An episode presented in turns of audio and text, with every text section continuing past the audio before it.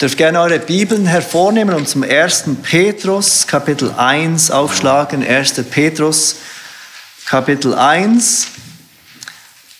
Welch eine Freude haben wir heute Morgen wieder die Gelegenheit, Gottes Wort zu öffnen und gemeinsam zu betrachten, was Gott zu uns spricht und was dieser wunderbar gnädige Gott uns offenbart hat, über sich selbst und auch über uns und unseren Wandel mit ihm. Und um Freude geht es auch in diesem Predigtext. Um Freude inmitten von Leid. Und wir lesen gemeinsam die Verse 6 bis 9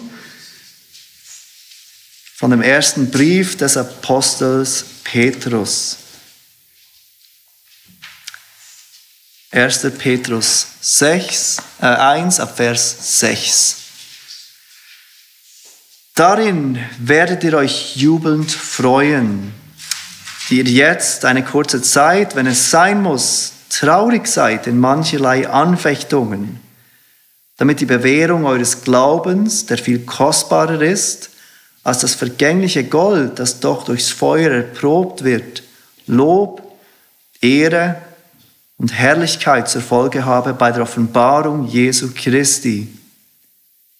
Ihn liebt ihr, Obgleich ihr ihn nicht gesehen habt, an ihn glaubt ihr, obgleich ihr ihn jetzt nicht seht. Und über ihn werdet ihr euch jubelnd freuen in unaussprechlicher und herrlicher Freude, wenn ihr das Endziel eures Glaubens davontragt, die Rettung der Seelen. Das Leben mit Gott ist ein Leben der Freude. Immer wieder werden wir in der Bibel zu dieser Freude aufgefordert. Psalm 5, Vers 12 zum Beispiel. Aber alle werden sich freuen, die auf dich vertrauen. Ewiglich werden sie jubeln, denn du wirst sie beschirmen. Und fröhlich werden sein in dir, die deinen Namen lieben. Psalm 32, Vers 11. Freut euch an dem Herrn und seid fröhlich, ihr Gerechten, und jubelt alle, die ihr aufrichtigen Herzens seid. Psalm 47, äh, Vers 2. Klatscht in die Hände, ihr Völker alle, jauchzt Gott zu mit fröhlichem Schall. Psalm 71, Vers 23, meine Lippen sollen jubeln, wenn ich dir Lob singe und meine Seele, die du erlöst hast. Psalm 81, Vers 2 singt fröhlich Gott, der unsere Stärke ist, jauchzt dem Gott Jakobs. Auch im Neuen Testament lesen wir immer wieder von dieser Freude. Im Galaterbrief zum Beispiel, Kapitel 5, Vers 22, wird diese Freude als Frucht oder Teil der Frucht des Heiligen Geistes erwähnt. Paulus schreibt dort, die Frucht des Geistes aber ist Liebe, Freude, Friede und so weiter. Die Freude ist eine Frucht des Geistes gewirkt in uns. Und die Bibel ruft auch uns an, freudig zu sein. Und der Heilige Geist befähigt uns, freudig zu sein. Aber gleichzeitig ist das Leben mit Gott nicht nur ein Leben der Freude, weil wir in dieser Welt sind, in dieser gefallenen Welt, in diesem gefallenen Leib ist das Leben als Christ auch ein Leben des Kampfes. Und dies ist etwas, das mich von diesem biblischen Christentum überzeugt hat, diese Realität, dass das Leben zwar viel Freude ist, aber auch der Realität ins Auge sieht, dass es viel Leid gibt. Und das biblische Christentum ist kein Wunschdenken, dass wenn wir zu Jesus kommen, plötzlich alles gut ist, alles Schwierige weg ist und es nur noch Freude pur ist.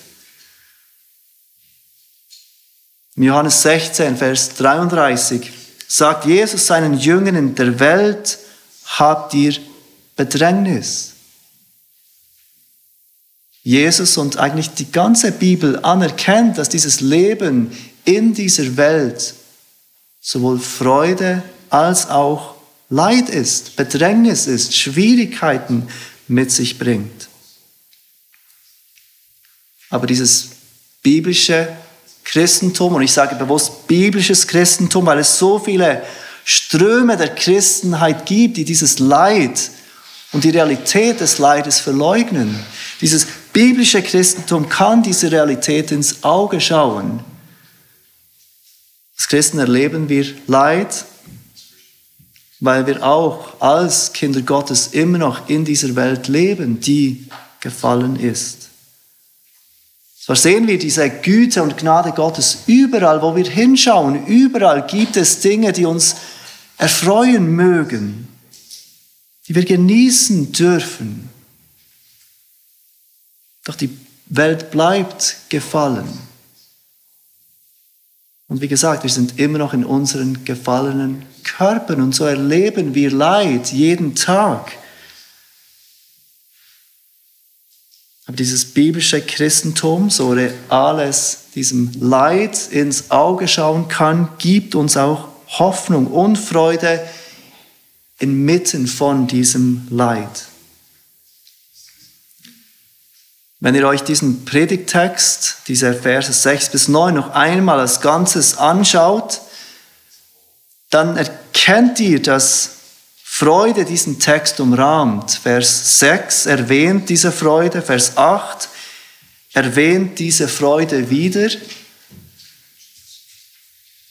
Aber ich bin nicht ganz glücklich wie die Schlachter. Übersetzung, die viele von uns brauchen, diesen Text, diese Teile mit der Freude übersetzen. Wenn ihr euch Vers 8 und Vers, äh Vers 6 und Vers 8 noch einmal anschaut, diesen Teil mit der Freude, dann seht ihr, dass beiden Orten dieses, diese Freude, dieses sich freuen, zukünftig erwähnt wird. Etwas, das erst in der Zukunft geschehen wird. Dann werdet ihr euch jubelnd freuen, Vers 6. Vers 8, über ihn, also Jesus, werdet ihr euch jubelnd freuen. Aber ich denke, dass der Punkt von Petrus nicht ist, diese leidenden Christen daran zu erinnern, dass sie irgendeinmal Freude erleben werden, irgendeinmal in der Zukunft, sondern er will sie daran erinnern, dass sie jetzt bereits Freude erleben können inmitten dieser Herausforderungen, die sie tatsächlich erleben. Und so übersetzt, oder so übersetzen es auch andere Bibelübersetzungen, dieses sich freuen nicht zukünftig, sondern in der Gegenwart. Beispielsweise die neue Genfer Übersetzung. Dort fängt Vers 6 an mit, ihr habt also allen Grund, euch zu freuen und zu jubeln. Merkt ihr den Unterschied? Ihr habt jetzt in euren Schwierigkeiten, in eurer Situation, die nicht ideal ist, ihr habt jetzt allen Grund, euch zu freuen und zu jubeln.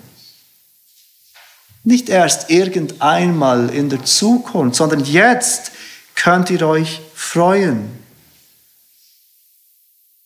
Paulus bezieht sich im Vers 6 auf das, was er im vorherigen Abschnitt gesagt hat, in den Versen 3 bis 5. Und er erwähnt dort diese drei Gründe, weshalb wir Gott auch in schwierigen Zeiten loben können.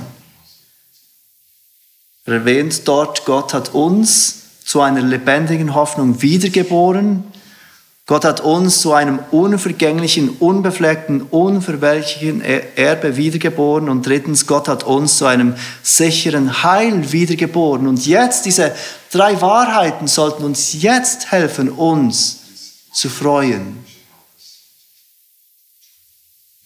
Darüber können wir uns jetzt schon jubelnd freuen. Oder auch im Vers 8. Auch hier übersetzt die Schlachter diese Freude zukünftig. Ihr werdet Freude haben. Wir werden uns jubelnd freuen über Jesus Christus und das stimmt natürlich. Aber auch hier denke ich, dass die Übersetzung der neuen Genfer Übersetzung besser ist. Daher erfüllt euch schon jetzt eine überwältigende, jubelnde Freude. Merkt ihr wieder diesen Unterschied? Es geht nicht lediglich um eine zukünftige Freude, es geht darum, dass wir jetzt schon in diesen Schwierigkeiten erfüllt sein können von dieser jubelnden Freude. Die Freude, die Petrus hier erwähnt, von der er hier schreibt, ist schon jetzt etwas, das wir mitten in unserem jetzigen Leiden erfahren dürfen. Freud und Leid muss sich nicht ausschließen. Etwas anderes, das ich noch erwähnen will, bevor wir weitergehen, bevor wir zum Text kommen, ist dieses Wort sich freuen. Was bedeutet es überhaupt, sich zu freuen? Ich habe erwähnt, dass das sich freuen, die Freude eine Frucht des Heiligen Geistes ist, aber wir sehen ja ganz viel Freude in Menschen, die nicht gläubig sind. Wie erklären wir das? Was meint die Bibel? Was meint Petrus, wenn er von dieser Freude spricht? Es ist wichtig zu verstehen, dass Petrus hier ein Wort für Freude braucht, das man nicht im klassischen Griechisch kennt. Es ist ein Wort, so wie es scheint, dass diese Christen, diese ersten Christen erfanden, um diese Freude, von der sie sprechen, zu beschreiben und sie zu unterscheiden, dass sie damit nicht diese weltliche, oberflächliche Freude meinen, die alle Menschen erfahren und kennen. Wenn Paulus von, äh, wenn Petrus, Entschuldigung, von dieser Freude spricht inmitten von Leid, dann spricht er nicht einfach von einem Happy Sein, das oberflächlich ist. Das Wort beschreibt eine tiefe, geistliche Freude über das, was Gott ist und was er getan hat. Und wenn wir das verstehen, dann wird uns klar, dass wir diese Freude haben können, auch inmitten von großen menschlichen Nöten. Diese tiefe geistliche Freude über Gott und seine Taten, die bleibt auch wenn unsere Umstände schwierig sind. Und Petrus erwähnt in den Versen 6 bis 9 drei Wahrheiten über diese Freude inmitten von Leid. Und diese drei Wahrheiten wollen wir uns jetzt gemeinsam anschauen. Die erste Wahrheit, die er erwähnt, ist, du kannst dich freuen trotz der Realität des Leidens. Die zweite Wahrheit, du kannst dich freuen wegen dem Ziel deines Leidens. Und die dritte Wahrheit, du kannst dich freuen wegen dem Ende deines Leidens. Noch einmal, diese Freude, von der er spricht, ist eine Freude, die wir jetzt erleben können und erleben dürfen, auch inmitten von Leid. Der erste Punkt von der Predigt heute Morgen. Du kannst dich freuen trotz der Realität des Leidens. Und Paulus erwähnt diese Wahrheit im Vers 6. Dann oder darüber werdet ihr euch jubelnd freuen. Und er geht weiter und sagt, ihr jetzt eine kurze Zeit, wenn es sein muss, traurig seid in mancherlei Anfechtungen trotz allem Grund zur Freude, die wir haben erwähnt, Petrus, dass es durchaus sein kann und sehr, wahrscheinlich für die meisten von uns so ist, dass wir einen Moment traurig sind in diesem Leben. Das Wort traurig spricht von Betrübnis, von Kummer, von Elend, aber auch von Erschöpfung. Das gleiche Wort wird verwendet in der Geschichte des reichen Jünglings im Matthäusevangelium, der zu Jesus kommt und fragt, was er tun muss. Der denkt, er hat alle Gebote eingehalten seit seiner Jugend. Und als Jesus ihm sagt, gehe, verkauf alles, was du hast und gib es den Armen, geht er betrübt von Jesus weg. Das gleiche Wort wird auch gebraucht bei den Jüngern, bei, bei, beim Abendmahl, als Jesus den Jüngern ankündigt, dass jemand ihn verraten wird. Und dieses Wort, jemand von euch wird mich verraten, führte zu dieser Betrübnis, dieser innerlichen Betroffenheit. Nein, das darf doch nicht wahr sein. Wer wird es sein? Das gleiche Wort, diese Traurigkeit, diese Betrübnis wird auch gebraucht im 1. Thessaloniker 4, Vers 13, als Paulus von diesen vorverstorbenen Christen spricht. Dieser Tod von diesen geliebten Menschen, die diese Betrübnis auslöst.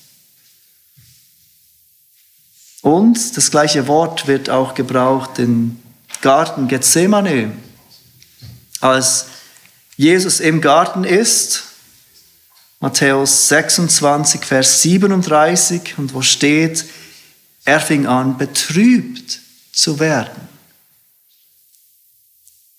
Und wenn wir das verstehen, dann verstehen wir auch, dass diese Betrübnis, von der Petrus hier schreibt, keine Sünde ist. Es ist nicht Unglaube, wenn wir betrübt sind innerlich, wenn wir traurig sind, wenn wir Kummer und Elend erleben. Es ist nicht falsch zu leiden in dieser Welt. Herausforderungen, Anfechtungen sind für uns alle eine Realität. Und es ist keine Schwachheit, wenn wir dies zugeben, dass wir herausgefordert sind. Aber trotz der Realität dieser Herausforderung, dieses Leidens können wir uns freuen. Und Petrus geht weiter und erwähnt in diesem Vers 6 drei Dinge über dieses Leid, das wir erfahren. Immer noch unter Punkt 1. Drei Dinge, die er, wie er diese Traurigkeit jetzt mehr beschreibt. Und das erste, er sagt uns etwas über die Dauer dieser Traurigkeit, die ihr jetzt eine kurze Zeit, sagt er, traurig seid. Eine kurze Zeit bedeutet nicht, dass das Leiden in diesem Leben kurz ist, dass es nicht der Rede wert ist, dass wir es nicht erwähnen dürfen oder eben als Leiden wahrnehmen dürfen. Petrus spricht davon, dass dieses Leiden kurz ist, auch wenn es in diesem Leben lang sein mag, im Lichte der Ewigkeit. Verglichen mit dieser ewigen Freude, im Himmel ist dieses Leiden in diesem Leben kurz. Ganz egal, wie lange es dauert. Im 2. Korinther 4 spricht Paulus davon, dass unsere Bedrängnis schnell vorübergehend und leicht ist. Und auch Paulus sagt nicht, dass es nicht schlimm ist, wenn wir leiden, dass unsere Bedrängnis nichts ist. Doch sie ist leicht. Sie ist schnell vorüber, wenn wir es im Lichte der Ewigkeit betrachten. Und der Schmerz ist schmerzhaft, unser Leiden ist real. Unsere Schwierigkeiten sind schwierig in dieser Welt, doch wenn wir es im Blick der Ewigkeit betrachten, dann ist es kurz. Dann sind sie schnell vorüber. Das Zweite, was er uns sagt, er sagt uns etwas über die Notwendigkeit, die ihr jetzt, wenn es sein muss, traurig seid. Dieses kleine Wörtchen, das wir so schnell überlesen, wenn es sein muss, ist ein Wort, das auch in anderen Stellen im Neuen Testament vorkommt. Und es beschreibt jeweils eine göttliche Notwendigkeit. Etwas, das von Gott festgesetzt ist und das passieren muss. Um euch ein Beispiel zu geben, wir sehen es beispielsweise in Markus 8, Vers 31. Und Jesus braucht dieses Wort mehrmal in seinem Leben, wenn er von seinem Leiden und seinem Tod spricht. Und auch hier in Markus 8, Vers 31, dort sagt er und, oder dort wird beschrieben und er fing an, sie zu lehren, dass der Sohn des Menschen, der Sohn des Menschen müsse viel leiden und von den Ältesten und den obersten Priestern und Schriftgelehrten verworfen und getötet werden und nach drei Tagen wieder auferstehen.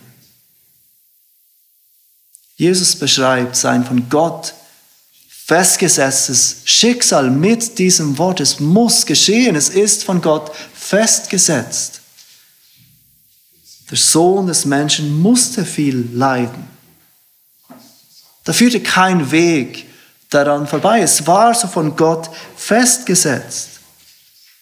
Er musste verworfen werden. Er musste getötet werden. Er musste nach drei Tagen wieder auferstehen. Und wir verstehen, all diese Dinge, so schrecklich sie auch waren, geschahen genau nach Gottes Plan und für unser Gut.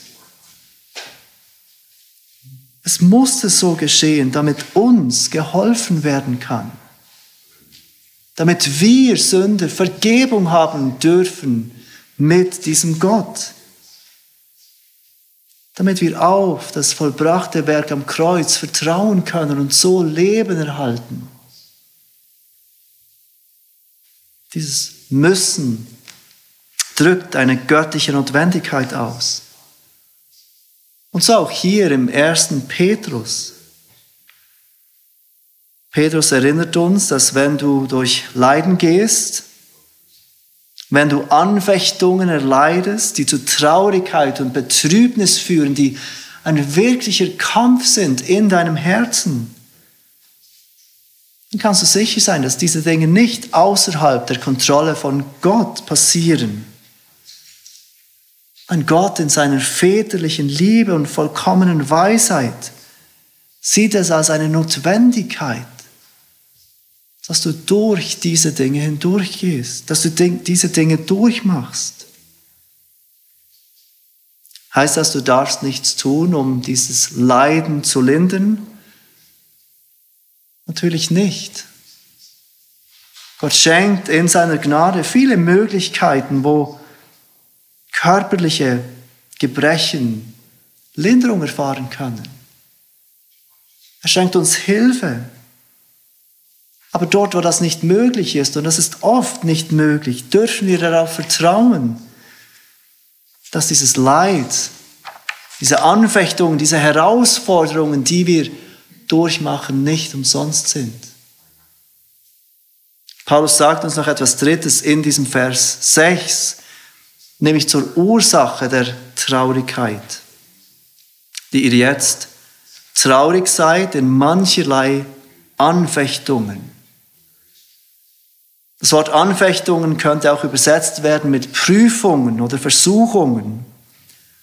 Und das macht deutlich, dass Petrus in diesem Brief, in diesen Schwierigkeiten nicht nur an Verfolgung denkt, die einige dieser Christen an ihren Leiben erfuhren, und die er, der in Rom war, ganz sicher erfuhr. Es geht ihm nicht nur an Dinge, die von außen an uns herankommen. Nein, diese Anfechtungen könnten Kämpfe sein, die in uns drin stattfinden. Es könnten äußere Umstände sein, es könnten Krankheiten sein. Es können all die Dinge sein, die uns unsere Hoffnung in Gott wegnehmen wollen die uns die Freude an Gott rauben wollen, die unseren Blick auf Jesus wegdrängen wollen. Dinge, die uns in unserem Glauben innerlich ermüden. Petrus beschreibt diese Anfechtungen mit dem Begriff mancherlei, vielfältig, unterschiedlich, breit, gefächert, verschiedenfarbig. Und er drückt damit aus, dass unsere Anfechtungen nicht die gleichen sind. Doch wir alle erkennen sie, wir alle erfahren sie. Aber es scheint, so wie Petrus es beschreibt, dass diese Anfechtungen genau auf uns zugeschnitten sind. Dass wir alle immer wieder zum Ende von uns selbst kommen und lernen, auf Gott zu vertrauen und nicht auf uns selbst. Im 1. Petrus 4 Vers 10 braucht Petrus noch einmal dieses gleiche Wort, dieses Wort für mancherlei. Dort wird es übersetzt mit mannigfaltig. 1. Petrus 4, Vers 10. Und er braucht es aber dort nicht, um über Anfechtungen zu sprechen, sondern um die Gnade Gottes zu beschreiben. Er schreibt dort, dient einander, jeder mit der Gnadengabe, die er empfangen hat, als guter Haushalter der mannigfaltigen Gnade Gottes. Seht ihr, wie Petrus diese zwei Dinge zusammenbringt, diese Anfechtungen, die mannigfaltig sind und auch die Gnade Gottes, die mannigfaltig ist. Und er erinnert uns damit. Er macht uns deutlich, dass genauso wie unsere Anfechtungen mannigfaltig sind, so ist auch Gottes Gnade, die er uns schenkt, in diesen Anfechtungen mannigfaltig. Genau so, wie wir es brauchen, um diese Versuchungen zu widerstehen, um diese Anfechtungen auszuhalten. Also, Du kannst dich freuen, trotz der Realität deines Leidens. Wenn wir erkennen, dass die Leiden auch für uns Christen eine Realität sind und das Leiden Teil von Gottes Plan für uns ist, dann können wir versucht sein zu denken, dass Leiden etwas Gutes ist und da müssen wir ganz vorsichtig sein als Christen, wie wir über Leiden sprechen. Leiden an und für sich ist nichts Gutes. Es ist nicht gut zu leiden. Es ist Leiden sollte nicht als etwas Gutes genannt werden.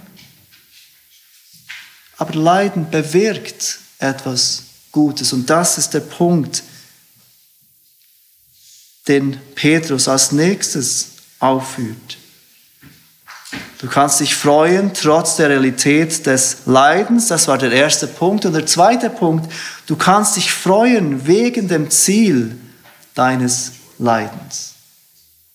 Das sehen wir im Vers 7. Damit die Bewährung eures Glaubens, der viel kostbarer ist als das vergängliche Gold, das doch durchs Feuer erprobt wird, Lob, Ehre und Herrlichkeit zur Folge habe bei der Offenbarung Jesu Christi. Petrus macht deutlich, dass wenn wir durch Anfechtungen und Schwierigkeiten hindurchgehen, dann können wir ganz sicher sein, dass dies nicht umsonst ist. Es geschieht nicht einfach ohne irgendeinen Grund. Gott ist nicht machtlos und schaut tatenlos zu, wie wir leiden. Und Gott hat auch nicht Freude daran, dass wir leiden, sondern wie ein liebender Vater seine Kinder durch Schwierigkeiten hindurchgehen lässt, weil er will, dass sie etwas lernen. Genau so lässt Gott seine Kinder durch Schwierigkeiten hindurchgehen, weil er einen Grund hat. Petrus sagt uns, dass diese Anfechtung, dieses Leiden zur Bewährung unseres Glaubens führt. Und er macht einen Vergleich mit Gold. Gold ist etwas interessanterweise, das damals wie auch heute von großem Wert war. Etwas, das wir Menschen als das Wertvollste erachten, materiell gesehen. Und wie Petrus beschreibt, wurde dieses Gold geläutert im Feuer. Es wurde aufgeheizt, es wurde geschmolzen, damit alle Unreinheit von diesem Gold getrennt wird, dass es zum Vorschein kommt und weggenommen werden kann. Damit dieses Gold rein wird und reiner wird und noch wertvoller wird. Und so kostbar Gold ist, es wird vergehen. Petrus nennt dieses Gold richtigerweise, dass es vergänglich ist. So wertvoll es auch ist, so haltbar es auch ist, dieses Gold wird vergehen. Es ist vergänglich. Nicht aber unseren Glauben. Unseren Glauben geprüft und bewährt wird uns das bringen, was kein Gold kaufen kann. Was kein Geld oder Reichtum der Welt kaufen kann, nämlich Lob, Ehre und Herrlichkeit bei der Offenbarung von Jesus Christus. Dieser geprüfte Glaube wird uns zu Jesus führen in der Ewigkeit. Und dies wird zu Lob, Ehre und Herrlichkeit führen, wenn wir ihn sehen, wenn wir vor ihm stehen werden. Ich dürfte gerne kurz zu Matthäus 25 gehen. Matthäus 25 erzählt Jesus dieses Gleichnis von den anvertrauten Talenten, ein Gleichnis, das sehr bekannt ist und ich denke, dass auch euch dieses, dieses Gleichnis gut bekannt ist. Dieser Mensch, der Jesus dort beschreibt, reist außer Landes und er ruft seine Knechte zu sich Gib diesen Knechten allen Talente, einem jedem nach seiner Kraft, so wie dieser Mensch denkt, dass diese Knechte sie verwalten können. Nach langer Zeit kommt dieser Mensch zurück und er will sehen, was jeder der Knechte mit den ihm anvertrauten Talenten gemacht hat kennt das Gleichnis, einer hat so viel vervielfältigt, der andere hat so viel vervielfältigt. Einer hat es vergraben und hat nichts vervielfältigt.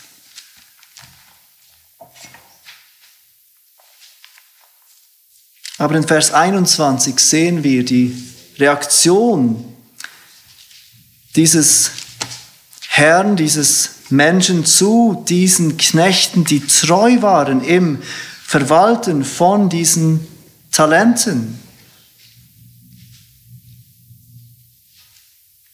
Und er sagt zu ihnen, recht so, du guter und treuer Knecht, du bist über wenigem treu gewesen, ich will dich über vieles setzen, geh ein zur Freude deines Herrn. Sie haben sich bewährt.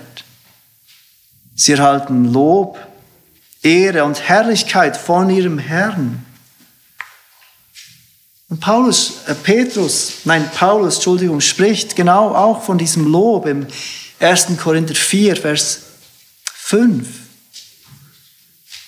Er sagt dort darum, richtet nichts vor der Zeit, bis der Herr kommt, der auch das im Finstern verborgen ans Licht bringen und die Absichten der Herzen offenbar machen wird. Und dann wird jedem das Lob von Gott zuteil werden. Im Kolossebrief schreibt Paulus von dieser Herrlichkeit, wenn der Christus unsere, unser Leben offenbar werden wird, dann werdet auch ihr mit ihm offenbar werden in Herrlichkeit. Viele Menschen, so wie auch viele Christen, leben für das Lob von Menschen. Es ist uns wichtig, dass wir Lob und Ehre empfangen von anderen Menschen. Und es kann uns stark antreiben im Leben. Wir geben nicht auf, weil wir denken, was denken sonst die anderen Menschen von uns? Wir machen weiter, wir geben viel, damit uns Menschen loben, damit uns Menschen ehren. Hast du schon einmal gedacht, nein, ich kann jetzt nicht aufgeben, ich kann jetzt nicht aufhören, was würden die von mir denken? Aber Petrus gibt uns hier eine ganz andere Perspektive. In diesem Vers 7 vom 1. Petrus 1. Gott gebraucht unsere Anfechtungen und unser Leiden, um unseren Glauben zu bewähren, damit, wenn Jesus wiederkommt, wir nicht vor ihm stehen mit einem leeren, unechten, ungeprüften Glauben und nackt vor ihm stehen, sondern hören dürfen das, was sich jedes Kind wünscht, von seinem Vater zu hören. Recht so. Du guter und treuer Knecht, geh hinein zur Freude meines Herrn. Du kannst dich freuen wegen dem Ziel deines Leidens. Dein Leiden hat einen Grund. Und drittens, du kannst dich freuen wegen dem Ende deines Leidens. Und wir sehen dieses Ende beschrieben in den Versen 8 und 9 vom 1. Petrus 1. Petrus schreibt dort weiter, ihn, Jesus, liebt ihr, obgleich ihr ihn nicht gesehen habt. An ihn glaubt ihr, obgleich ihr ihn jetzt nicht seht. Über ihn werdet ihr euch jubelnd freuen mit unaussprechlicher und herrlicher Freude, wenn ihr das Endziel eures Glaubens davontragt, die Rettung eurer Seelen. Für einmal kann sich Petrus nicht zu denen zählen, an die er schreibt, denn er hat Jesus gesehen. Er liebt Jesus aber er hat Jesus auch gesehen. Im Johannesevangelium sagt Jesus zu Thomas, Thomas, du glaubst, weil du mich gesehen hast. Glückselig sind die, die nicht sehen und doch glauben. Petrus erinnert uns an die Wahrheit, dass wir ihn lieben, Jesus, obwohl wir ihn nicht gesehen haben. Wir glauben an ihn, obwohl wir ihn jetzt nicht sehen. Aber wir werden ihn sehen. Und wenn wir ihn sehen, dann wird alles Leid ein Ende haben. Jede Anfechtung, jeder Zweifel, jede Versuchung zur Sünde, die wir täglich bekämpfen, wird zum Schweigen gebracht werden. Wir werden das Endziel unseres Glaubens erreicht haben, die Rettung unserer Seelen. Wir werden am Ziel angekommen sein. Der Lauf wird vollendet sein, der gute Kampf wird gekämpft sein. Aber seht, was bleibt. Was bleibt, ist Freude. Und seht, wie Petrus diese Freude, die bleibt, beschreibt. Sie ist unaussprechlich und herrlich. Diese Freude kann nicht in Worte gefasst werden. Es gibt keine Worte, um diese Freude zu beschreiben. Und schon jetzt in diesem Leben, inmitten von unseren Schwierigkeiten, dürfen wir, indem wir uns an diese Wahrheiten erinnern, inmitten von Leid diese Freude verspüren. Du kannst dich freuen, trotz der Realität des Leidens. Du kannst dich freuen wegen dem Ziel deines Leidens und du kannst dich freuen wegen dem Endziel deines Leidens, das auf dich wartet, die Rettung von deiner Seele. Lass uns beten.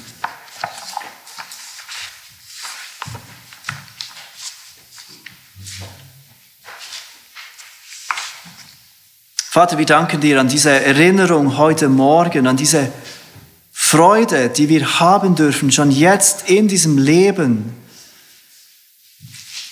die nicht auf diese die Umstände gerichtet ist in unserem Leben, sondern auf dich und auf das, was du für uns getan hast in Jesus Christus. Vater, wir bitten dich, dass du uns hilfst, in dieser Freude zu wachsen, aus dieser Freude zu leben, auch inmitten von Leid und Anfechtungen. Wir danken dir, dass wir wissen dürfen, dass jede Anfechtung, jedes Leid, jede Bedrängnis nicht ohne Grund ist, sondern dass du sie brauchst, um unseren Glauben zu bewähren. Und wir erkennen, dass wir hier ganz abhängig sind von dir, von deiner Gnade, die unser Glaube bewahrt. Denn jeder von uns würde abfallen vom Glauben, wenn es an uns liegen würde. Wir danken dir für diese Sicht, dass das Endziel unseres Glaubens auf uns wartet, wenn Jesus zurückkommt. Die Erlösung unserer Seelen. Und wir bitten dich, Herr Jesus, komm bald. Amen.